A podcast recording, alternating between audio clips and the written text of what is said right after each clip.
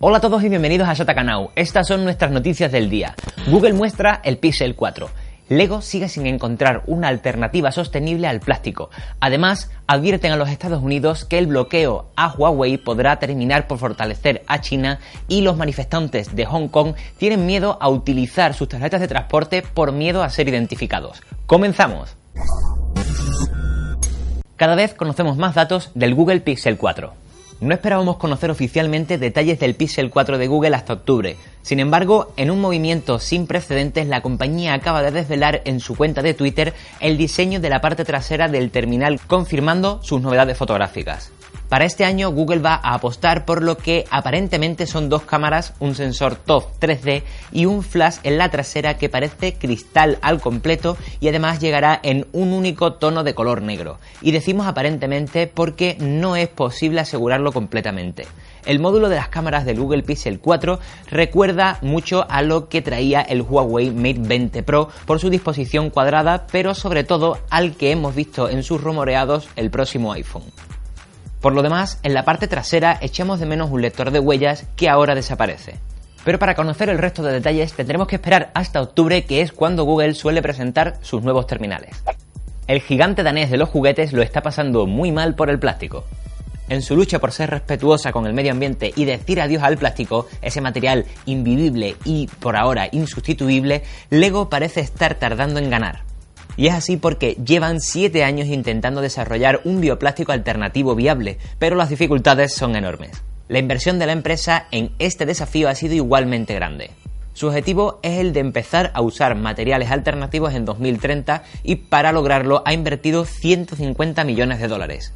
Pero pese a haber experimentado con dos centenares de combinaciones de materiales, solo el 2% de sus productos se fabrican actualmente con bioplástico. Han tratado de fabricar materiales basados en el maíz, pero eran demasiado suaves. Otros materiales, curiosamente, han dado el problema contrario, eran demasiado duros. Pero la batalla, eso sí, no está perdida, ya que la búsqueda de un material alternativo al plástico sigue de nuevo. Una de las mayores agencias de calificación de riesgos ha alertado a los Estados Unidos sobre el bloqueo a Huawei. Una de las mayores agencias de calificación de riesgos ha advertido a los Estados Unidos sobre las consecuencias que tendría el bloqueo a Huawei a largo plazo. Según Standard Poor's, el bloqueo podría fortalecer todavía más a China en el terreno tecnológico. La agencia explica que este veto estadounidense podría forzar al país asiático a potenciar su departamento tecnológico y reducir su dependencia de suministradores externos. Las consecuencias aseguran que podrían ser manejables a corto plazo. Sin embargo, los riesgos a largo plazo, y siempre según sus análisis, sería que China podría aumentar la competencia en el sector tecnológico y potencialmente disminuir las perspectivas de crecimiento a largo plazo de las empresas tecnológicas estadounidenses. Standard Poor's todavía no ha tomado ninguna decisión sobre los ratings de las empresas afectadas y sigue a la espera de novedades. Hong Kong vive en estos días una importante revuelta contra la ley de extradición en China. Las autoridades hongkonesas han intentado mantener el control de las protestas, pero estas se han multiplicado por diversas zonas de la ciudad. El pasado domingo, más de un millón de ciudadanos de Hong Kong salieron a la calle a protestar de manera pacífica. En este contexto, parte de los manifestantes quieren evitar que las autoridades puedan identificarles por haber participado en las manifestaciones, un temor que les ha llevado a hacer largas colas en las estaciones de metro para comprar billetes de tren físicos.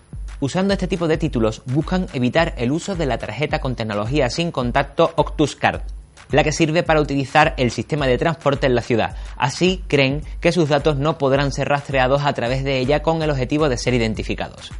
Y esto es todo por hoy, chataqueros. Nos vemos mañana con más noticias.